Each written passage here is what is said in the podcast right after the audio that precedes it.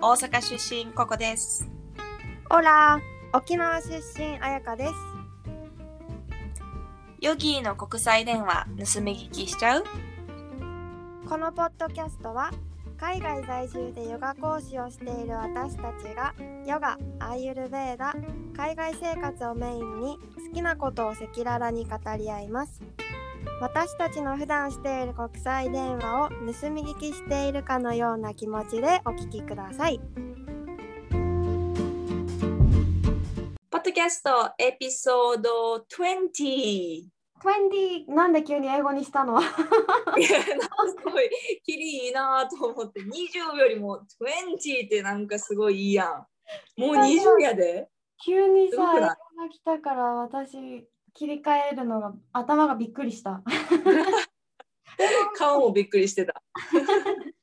さて今回も仕事との向き合い方ということで後半編です。後半編、前半はなんだっけ私たちの、まあ、生徒さんだったり周りの人うん。でケアしたいけどだったり。なかなかできない。で、うん。自分の時間を作りたいけどなかなかできないっていう話で私たちうん。が分かるよ、そういうことあるよでもこうしてるよっていう話。うんうんうん。ね。今回はしてで今日が私たちのね生徒さんのうん。2つの例をちょっと話したくって、そう。2つ違った例やけどアプローチは違えど結構コアとなるものは一緒かなっていう。思ったなんかね。2人が感じてることって一緒だよね。だからうん。なんだろう。あヨガってそこじゃないんだって2人とも気づいたって感じだよね。うん。そそうそうう。なんか貯めるね。いいの だからいいなんなんっていうような。本当よ。じゃあまずココの話から聞こうか。そうね。始めましょう。はい。でね私の生徒さんの話になるんやけどうん最終的な結論から言うとねこの人はお仕事を辞めた。辞めるっていう決断をしたんやけどその人の話で言うとまずその人は介護の仕事をしてたんよね。うん。で介護の仕事やから肩をめちゃくちゃ使うらしくって肩を overuse でもうお医者さんにもあもうこれは仕事のせいって言われてずーっともう慢性的に肩が痛い痛いってなって、かわいそうに、えーそう physio とかマッサージとかも通い続けるけど治らないっていう感じやってうん。でその時に私のヨガに来てくれて週1でヨガを始めたんやけどうん。で私が気づいたこととしてはどのポーズをするにも左右のアンバランスさがあってそれはもう肩のせいね。片片方の肩だけが傷んでたから。うん。でただその人のマインドセットがきっともう肩のせいなのか何のせいなのかわからないけどできないできないがもう口癖やったんその人は。ああ、もうちょっとメンタルもあれだね。メンタルもそうそうそうもうこの肩のせいでこのヨガのポーズができない私は何々があるからできないっていうのがもう口癖やってんな。うん。でその人がずっとヨガを続けてくれて、えっと、週1やったけど半年ぐらいヨガ歴ねぐらいでうん。そうそう。自分の中で目標とする生活があのちゃんと確立されたっぽくってうん。その中で私妊娠したいんだよねとかもう肩を本当に治したい、うん。えーでこのヨガのせおかげでちょっとあのマシになる時がすごいあるからヨガを続けたいけどまあこの仕事がある限り治すことはできない。でも本人は気づいてて。うん。であとマインドセットこの肩のせいでっていうこのマインドセットも直したいって自分の中で目標を決めはっててでその生活を送るにはやっぱり心と体の両方のバランスが大事っていうことに気づいてうん、すごい。でそう。でこの仕事を続ける限り、まあ、肩をずっと壊し続けてる。か体を壊し続けてる。イコール心がつながってこのマインドセットを直すことがちょっと難しいなって本人は判断してあじゃあ私の理想とする生活にはこの仕事を続ける限り難しいからじゃあやめようって言って大きな決断をしてやめたよね。わあ、すごい。ビッグステップだよね、それって。いやーすごいね時間かかったと思うし決めるのに。うんやし、ね、すごい気持ち的にも難しい判断やったとは思うけど自分の中でこの何を優先させたいかっていうのを決めてやめてで今続けて1年近くなるんやけど最近はあの自主練もするようになって家でこうロックしてるんよねとかそうそうそういうの言ってくれたりあとヨガの恩恵に気づいてなんか前やったらこの左右差がある。これはこのこのせいでこのポーズができないっていうのが口癖やったのがただのなんやろ俯瞰になった。こっちは硬い。左が硬い。右はまだ結構いけるな。フレキシブルやな。左右差があるな。とかもうそれだけ。あとこのポーズは肩と胸が開いた感じがするな。っていうネガティブさのないただの俯瞰うん。になって、そういう気づきに変わったっていうので、なんか上手にさ感情と自分に起きてることを分けたって感じだね。そう本当そう。あじゃあじゃあこっちはもうちょっと長くしたらいいんかなとかそんな感じで、だから前本人も言ってるけど私もすごい気づくし。だけど本人が一番私すごいマインドセットが変わって今やったら何でもできる気がするでわあそう。言ってくれたのがあすごい嬉しくって今はお仕事をお休みして妊活中なんやけど、うん。ヨガも続けてねすごい気持ち心も体もすごいなんかパッと明るくなった軽くなった感じがするからうん。そういうなんやろね仕事を辞める。仕事のせいもし仕事のせいでとか職場のせい、まあ、せいって言ったらちょっと言い方悪いけど何か原因がそこにあって本人自分ではどうしても変えられない理由がその仕事内容とか職場にあるんであればあのー自分の何やろうタイムマネージメントを変えるっていう云々よりかは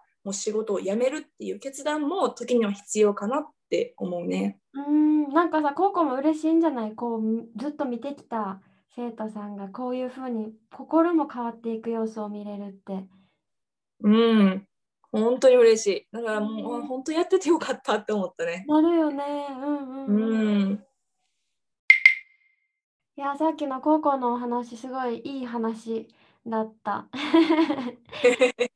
今度私の生徒さんでコウコの生徒さんは大切なものを見つけて仕事を辞めるお休みするっていう方向に変わった人の話だったんだけど私の生徒さんは仕事とうまく付き合っていく方向に変わった人の話。うん、ね、さあ辞めちゃう人の例の中でこう仕事が忙しくて時間がないからできないけど本当はゆとり心にゆとりがないんじゃないかっていう話をしたんだけどこの生徒さんも最初なかったんだよねこのゆとりが。うん、子供がいるわけじゃないんだけど結構バリバリ仕事もこなしててで一人で生活してるから自炊もするし、うん。すごい大変な中やっぱり自分をケアしたいって言ってヨガを受けてくれてでなんかその人が最近ね、まあ、言ってたのが普段の生活とか職業柄自分のことよりも周りを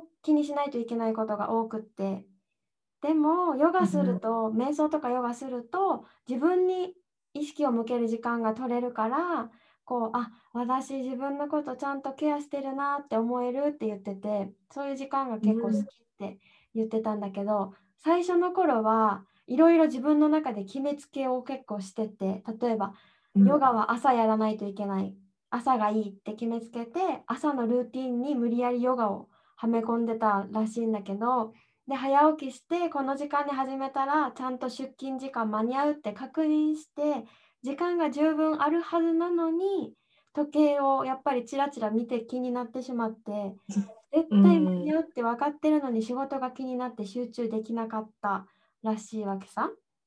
うんでその時に気づいたのが私のライフスタイルに朝の45分のヨガはよろしくないって気づいてで週末とか仕事が早く終わる日にヨガをするようにしたら時間に余裕があるし自分もゆったりした気持ちでできるしそしたらこうヨガに入り込めるっていうの？入り込める感じが全然違うって言ってて。でなんか、うん。そうそうそう。で、なんか、水曜日がでもまた次にさそしたら水曜日が在宅ワークだから水曜日にうん。ヨガをするって決めたんだけど仕事が忙しくてやっぱそうもいかない日があったみたい。それでうん。それこそヨガ始めたばっかりの頃はあ水曜日できないと次の水曜日までできないって思ってしまって動画が溜まって、あ今日動画2つやらなきゃって思ってしまってケアっていうよりもうヨガをこなすみたいな感覚に。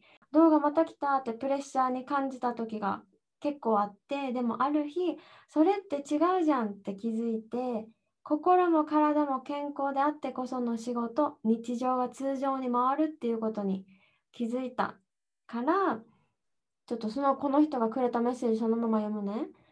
うん。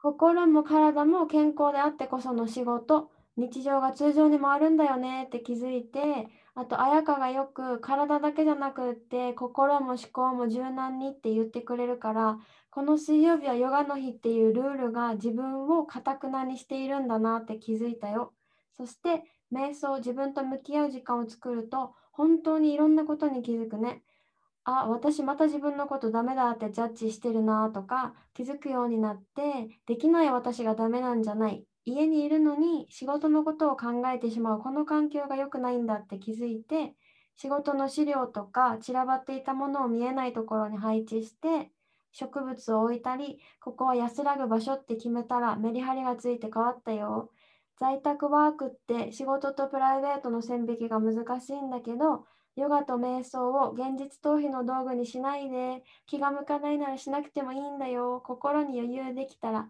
またしたくなるから大丈夫。まずは心にゆとりを作ってあげてっていう彩香の言葉がすごく響いたよ。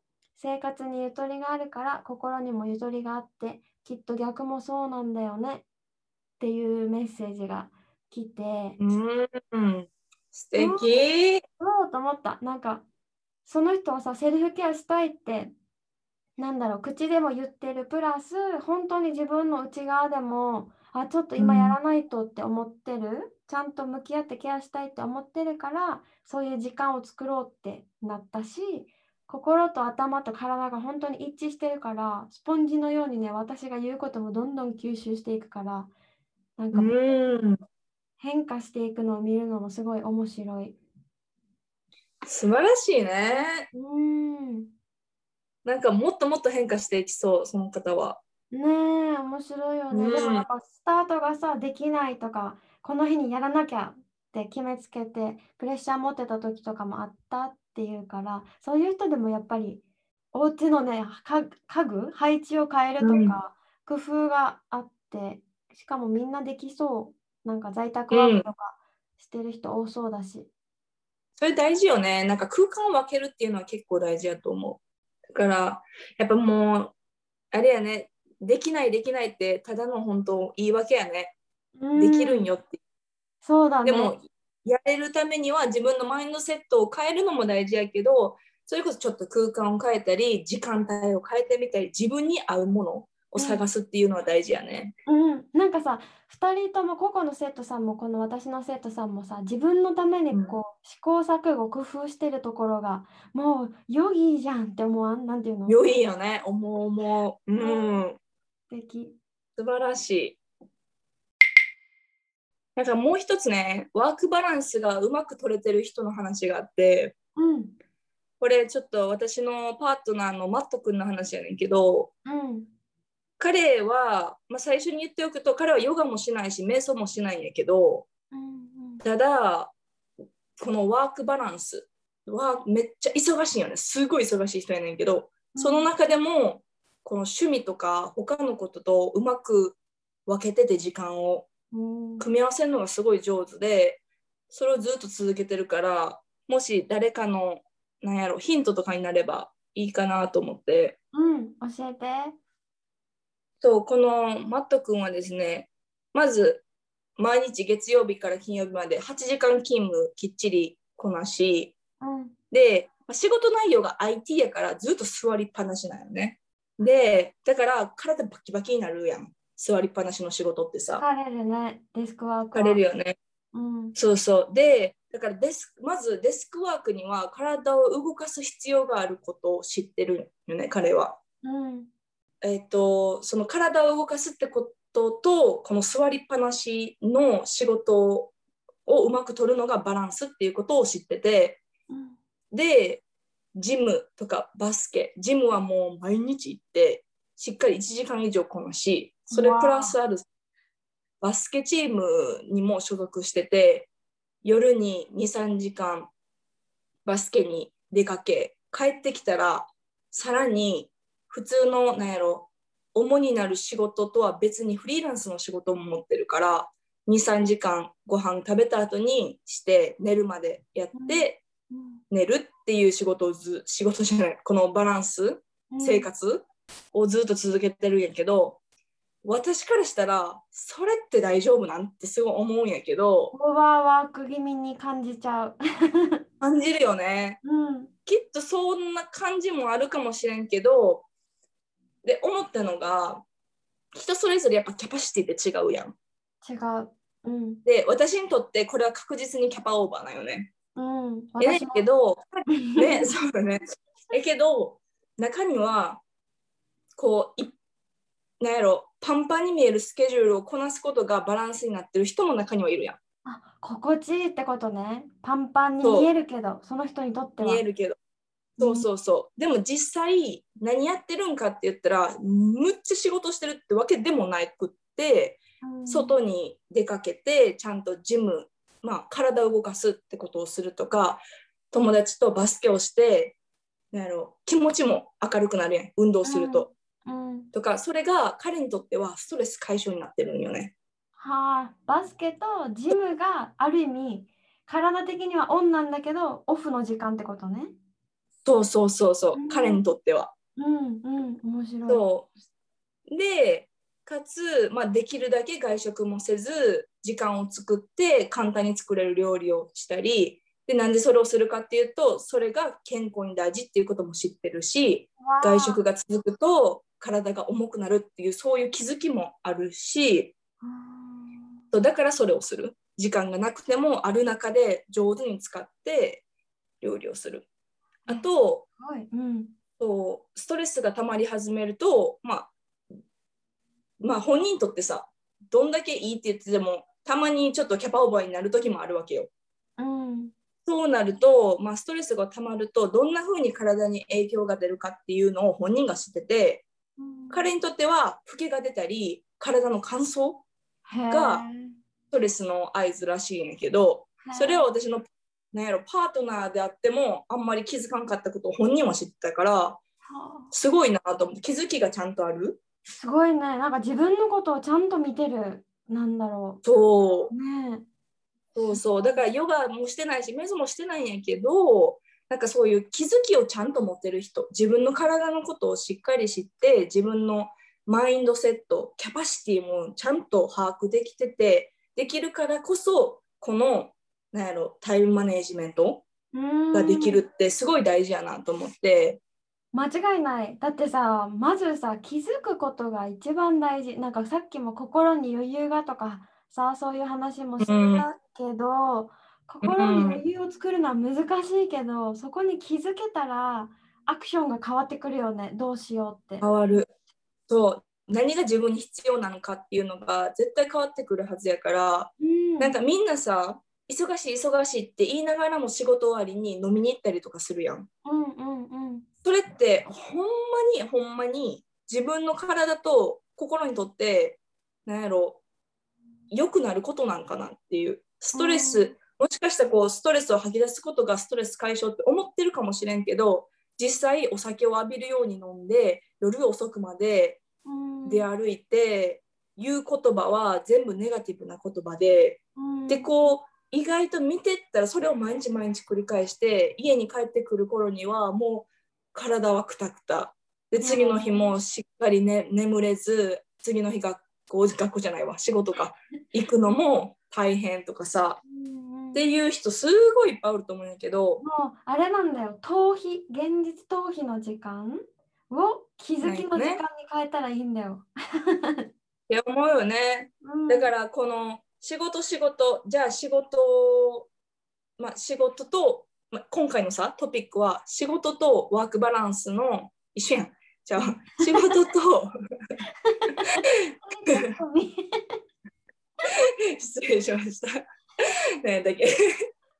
仕事と仕事以外のバワークバランスをうまく取りたいねっていう話やけどその仕事以外のこと何をするかっていうのもすごい大事やと思うね。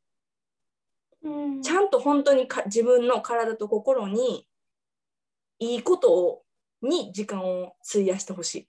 うんうんうん現実逃避じゃなくて飲みに行ったり、なんかねそうそうそうん、確かに。なんかこう、気づく、もう気づきばっかり、今日何回気づきって言ってるんかって思うんですけど、なんかもう気づくことが一番多分大切な、そして一番最初のステップで、だって気づかないとうん。何にもできないしさ、それそう。に気づけたら、自分が今持ってる問題に対してのアプローチがきっと変わってくるはずだから、私は気づいたって、気づいたって気づけたら、もうそれだけで well done というか。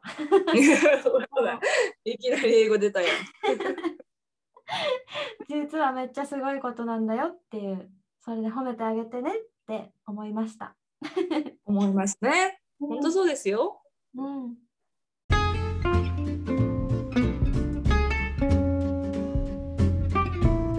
では今回いっぱい話しましたがまとめて言うとワークバランスが取れてる人ってまあ忙しい中でも時間の取り方が上手な人。うん、でかつ気づきがある人。自分の中でね。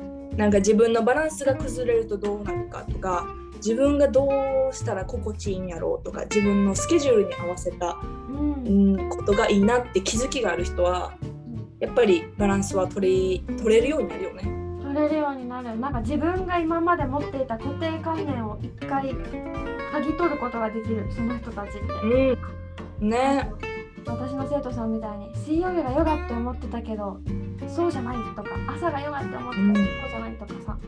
あとはうん休むって寝ることが休むだけじゃないっていうのもマットが教えてくれたし、うん。そうね。うん。ちょっと一人一人にとってなんか何が自分にいいか心地いいかっていうのは絶対違うから自分の心地よさをつけるのはすごい大事だと思います。うん、うん、えぜひみんなもなんかあったら教えてほしい。私はこうだったけどこの話聞いてこれを変えてみようと思うとか変えてみましたとかめっちゃ聞きたいねそれ。うんすごい気になる。参考になりそう私たちのなんか時間の作り方他の人がどうやってるのかも気になる聞きたいうん。一人一人違うもんねだってこんだけさ3人の話しても違うかったやん。でうん私たちも違うから。そうだねね、そういうのがあればぜひ、えー、と Gmail 私たちの Gmail よぎで2020 at gmail.com または Instagram Balance アンダーバー Your Life アンダーバー。これが私のインスタグラムであやぴのインスタグラムはヨガウォーターフローです。はい。こちらにお願いします。お願いします。Okay. Thank you for listening. See you next time. Hasta luegoなんでなんで？